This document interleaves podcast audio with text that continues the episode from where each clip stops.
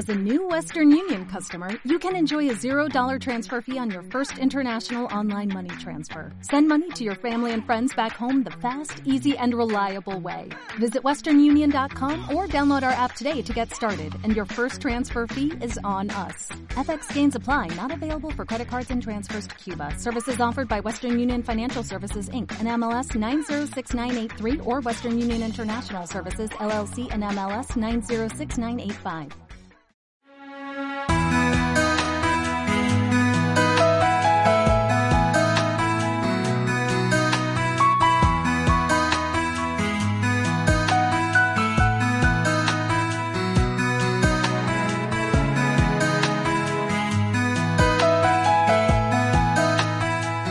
Amigas, bienvenidas a un programa más de Nunca Solas y hoy bueno queremos hablar de varios artículos que vende la librería Los Olivos, la judaica Los Olivos y vamos a centrarnos en el templo, en la Torre de David y en algún otro.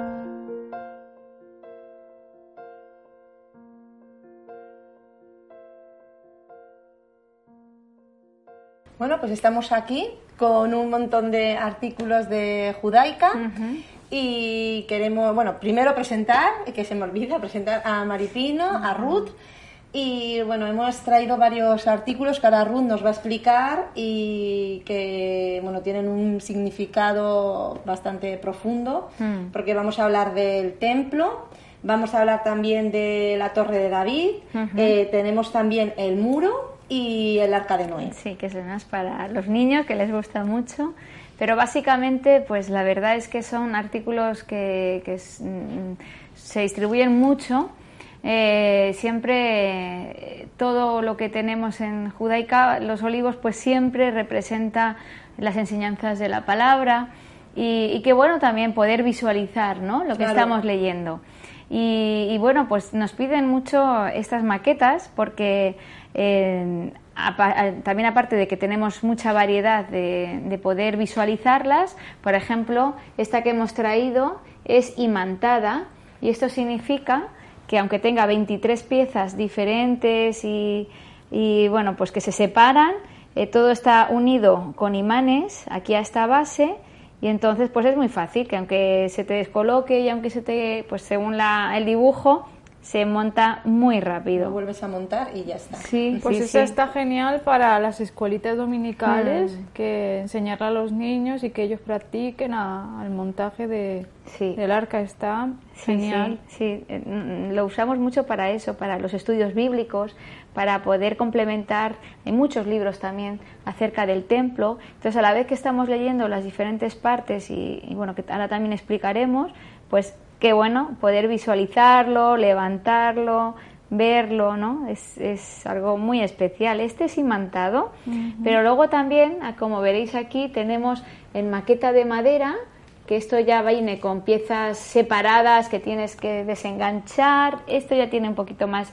Es más un puzzle, sí, más complicado que un puzzle. Tienes que darle un poquito más de tiempo, pero también pues eso, ese tiempo que inviertes al construirlo, pues eh, lo usas también para el aprendizaje y para... Para, ir explicando, ¿verdad? Claro, sí, sí, sí. Pues Ruth, explícanos un poquito em, el templo, o sea, cuál es eh, su función, el significado, todo. Hay libros escritos sobre el templo, o sea que... nosotros eh, en cinco minutos no vamos a poder, pero bueno, vamos, a resumir un poquito. Así es, así es. Bueno, sabéis que cuando el pueblo de Israel salió de Egipto, y llegó a la tierra prometida tras 40 años ¿no? de peregrinación, pues no es hasta que el rey David eh, recibe la encomienda del Señor de construirlo, que se empieza a hacer los planos, se empieza a hacer todo. ¿Por qué?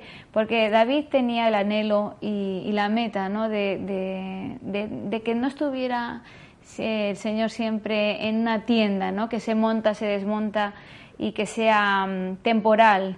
Él quería construir una morada para el Señor, ¿no? que esa es la principal eh, diferencia entre la tienda y el templo. El templo iba a ser donde el Señor habitara. ¿no? Y mm, luego también está la sinagoga. La sinagoga es más pues eh, la escuela donde se va a aprender, donde se leen los rollos, donde se reúnen los hombres. donde se reúne la sociedad, sí, ¿no? sí, sí, para aprender de la palabra, ¿no? Y para leer las escrituras.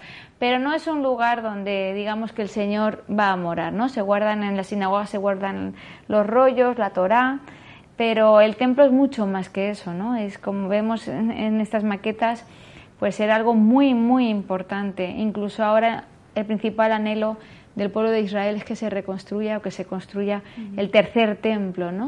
Que también sabemos que bíblicamente y proféticamente va a suceder. Así que el templo se construyó en la época.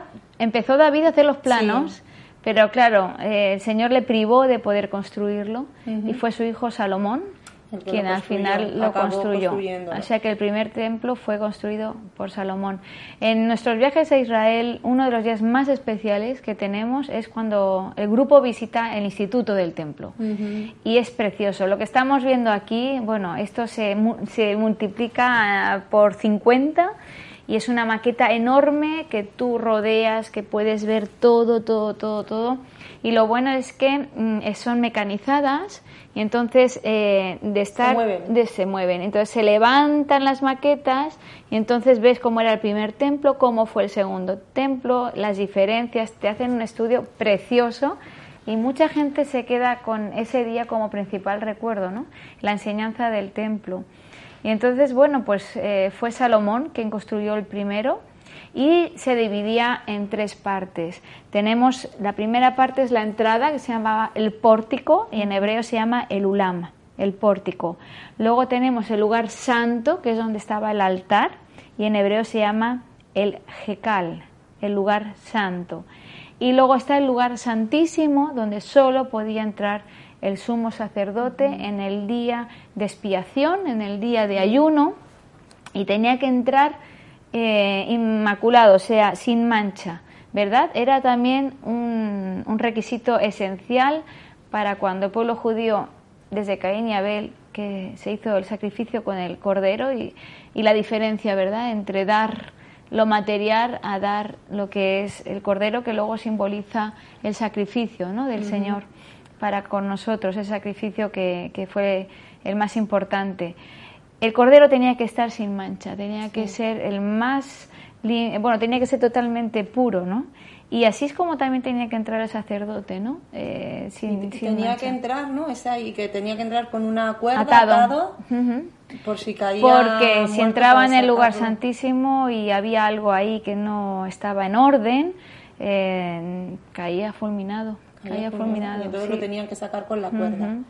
Entonces, Qué responsabilidad también tan grande. Sí, la presencia de Dios, porque era la, habitación de Dios, era donde el Señor moraba, ¿no?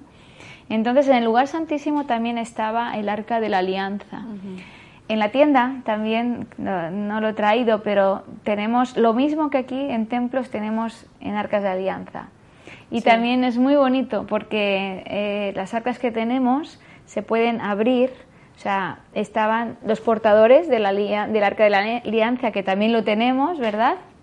Y, y estas cajitas que se abre, la, el arca se abre y ahí también se puede eh, enseñar lo que contenía. Pues en otro programa es muy interesante, Ruth, porque cuántas veces hemos leído en la Biblia, hemos llegado a ver la foto, porque muchas Biblias traen la foto, pero hay mucha gente que tampoco sabe que existen estos mm. artículos. Es mm. muy interesante, está muy bien y, claro, no es lo mismo cuando tú lo lees o lo ves en foto que cuando ya lo, visualizas, como que se te queda y mm. tienes más ganas de, aprender y, y, puedes enseñar también de otra manera. Me parece que muy interesante. Es se combina, se combina con cualquier estudio que tengas acerca de este tema. Y, así es, y como el arca de la alianza, pues también sabemos que contenía el bastón de Moisés, que contenía las tablas y contenía también una porción del maná. ¿no? Y bueno, el arca de la alianza sabemos que, que luego pues se escondió tan tan bien que aún está, sin, sin localizar, pero eh, saldrá saldrá del sitio en el que se, se, escondió. Pero se guardaba. Se guardaba en el lugar santísimo, en el primer templo. En el segundo templo. ¿El segundo templo cuándo se construyó? El segundo templo lo, lo construyó Zorobabel. después de varios asedios y de destrucciones, se volvió a reconstruir Zorobabel.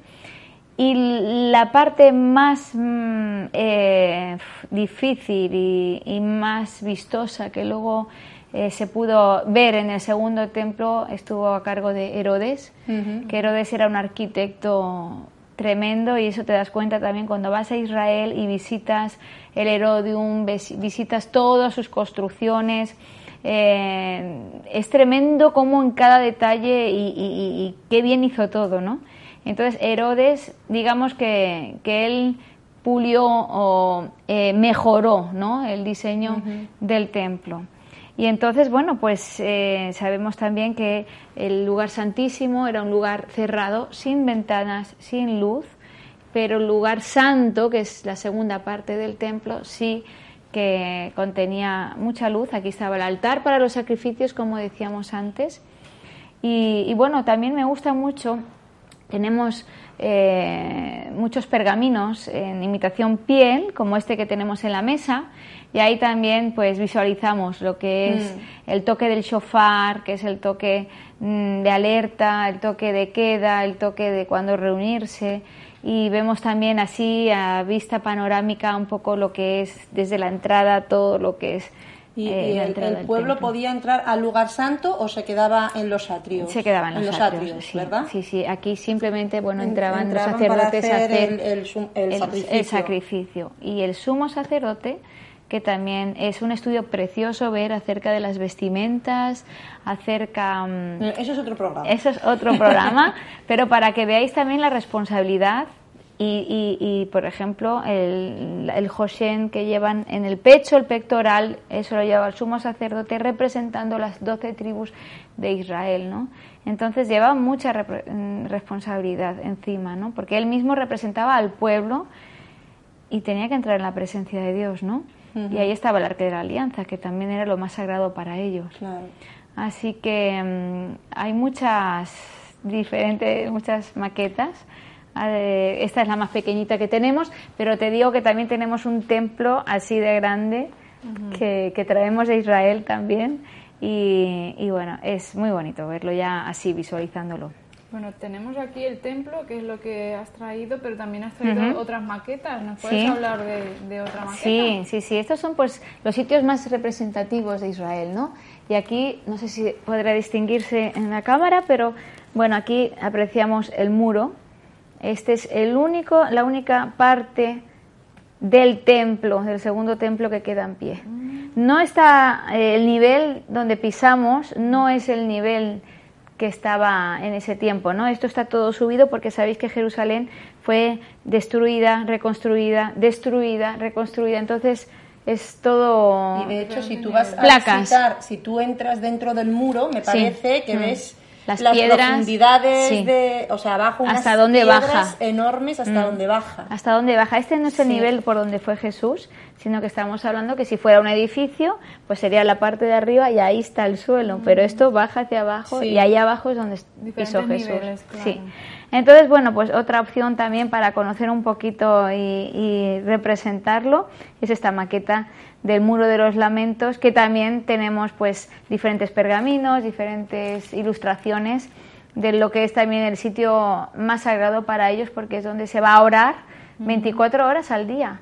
y esto, has dicho mm. que esto es lo único que queda del, segundo templo. Sí, sí, sí, Que luego aquí ya tenemos eh, la esplanada, donde está la mezquita, y luego también si leemos un poco. Esto sería la parte como de los atrios no por donde no sé qué parte no sé qué parte del templo es la verdad pero sí que sé que donde está la esplanada ahí va a ser el tercer templo.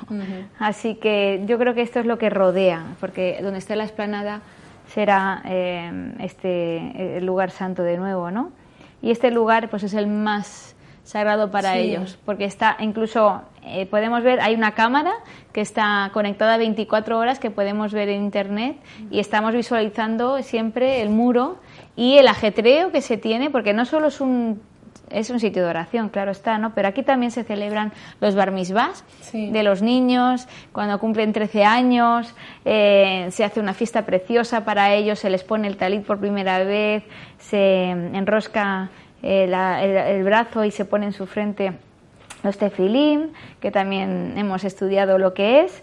Y también, bueno, pues hay una fiesta muy bonita que se llama Simchat Torah, que se da gracias, el pueblo judío da gracias al Señor por la palabra, por la Torah dada, ¿verdad? En el monte, eh, eh, bueno, cuando Moisés pasó la Torah a su pueblo y allí pues se, se, celebra y se baila y se abraza la Torah. Y esto es todo también en el muro. En el muro, no solamente es de oración, sino de celebración, de fiesta, de júbilo también. Sí, es muy bonito construirlo y, visualizarlo. Luego tenemos para los niños bueno, pues, ¿qué decir del arca de Noé?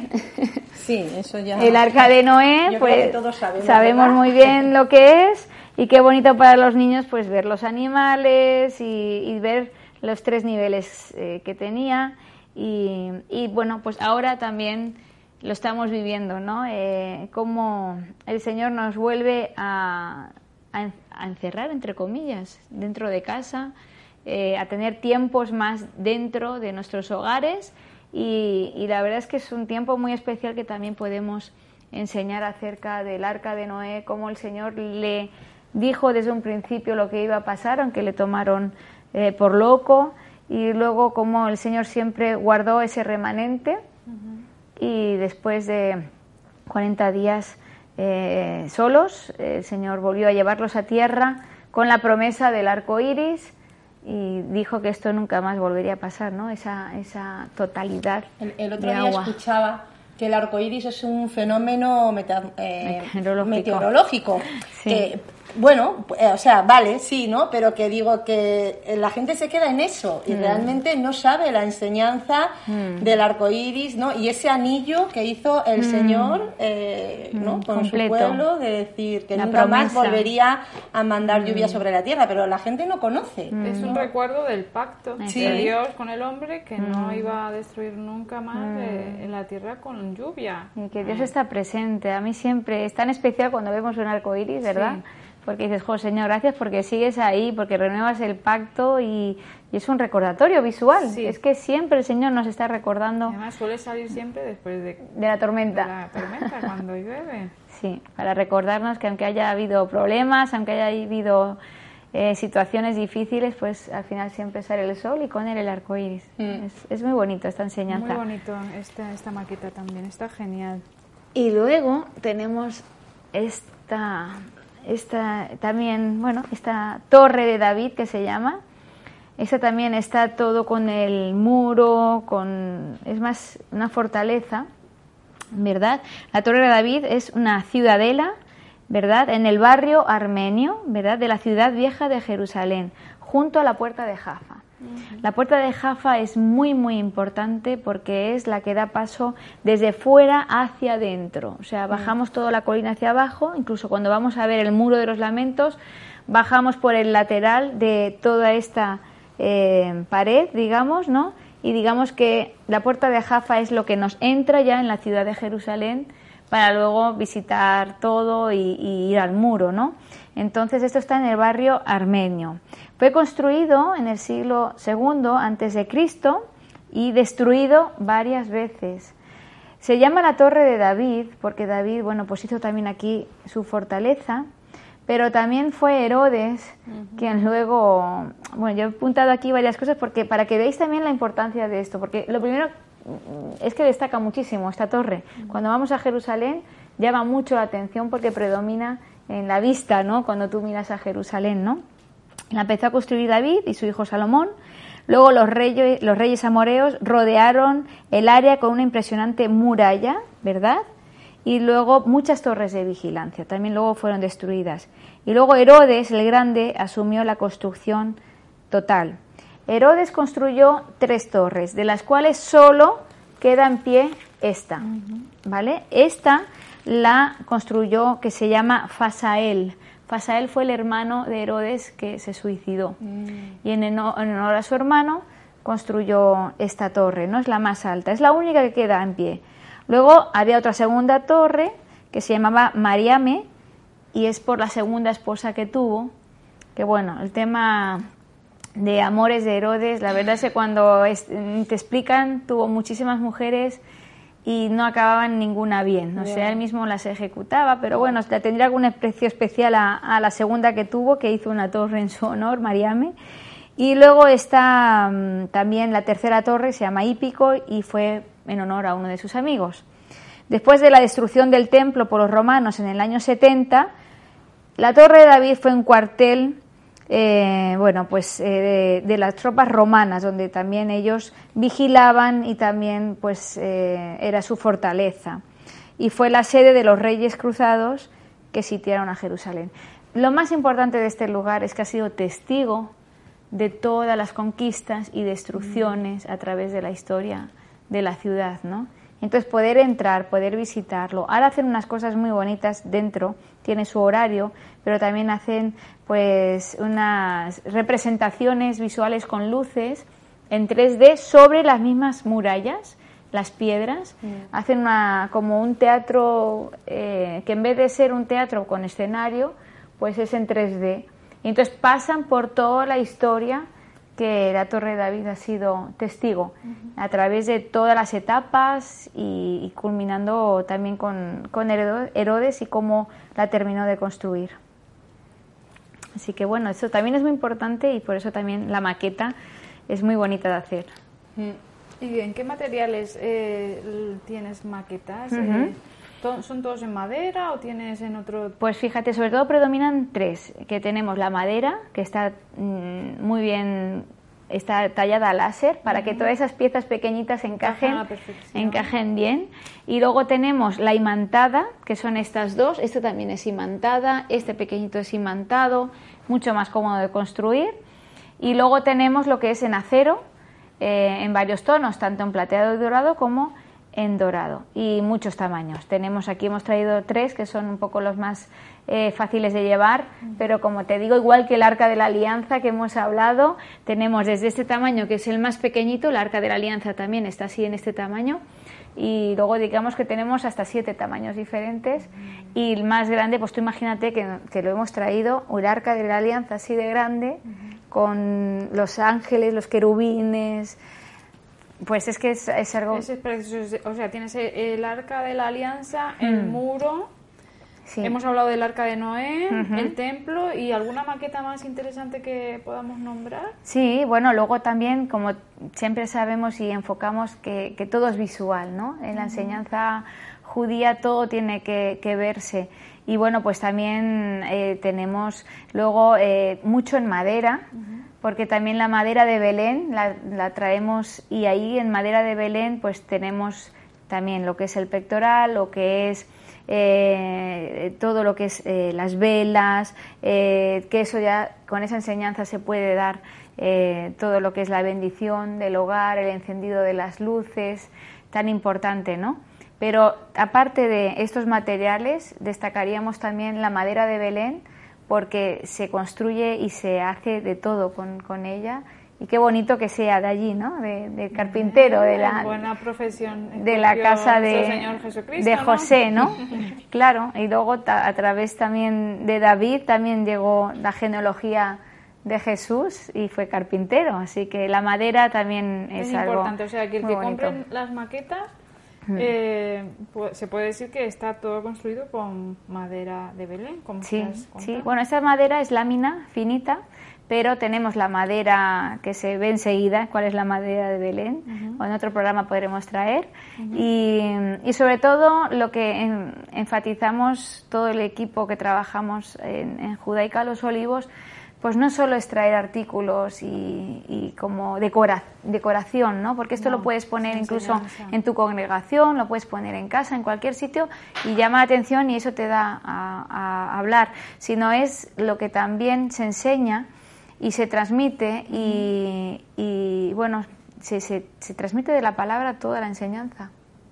La verdad que es una enseñanza continua, Ruth. Cualquier cosa que que tú ahora mismo nos has enseñado aquí y has expuesto es, es una enseñanza eh, continua. Hemos aprendido las partes del templo, lo importante que el templo es una morada. Es la morada del Señor, así es de Jehová. ¿no? Hemos eh, aprendido el muro, como el, eh, también pues, el muro tiene unas raíces muy profundas abajo, como los judíos no solamente van ahí a orar, sino también hacen sus fiestas, sus celebraciones, que es un sitio también no solo de oración, sino de festividad.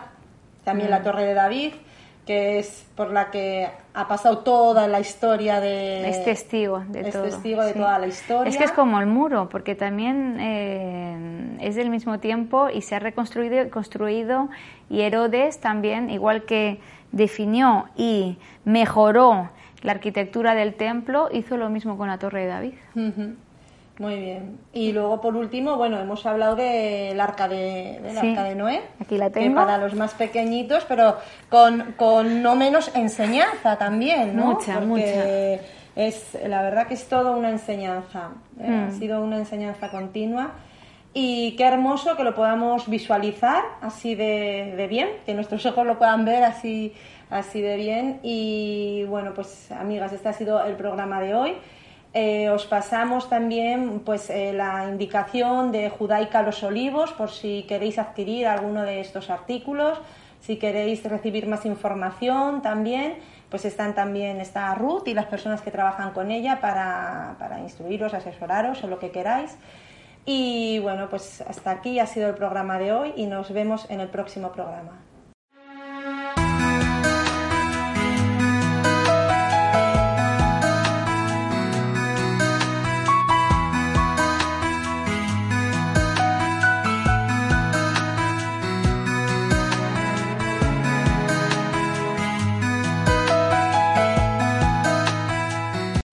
O'Reilly Auto Parts puede ayudarte a encontrar un taller mecánico cerca de ti. Para más información, llama a tu tienda O'Reilly Auto Parts o visita oreillyauto.com.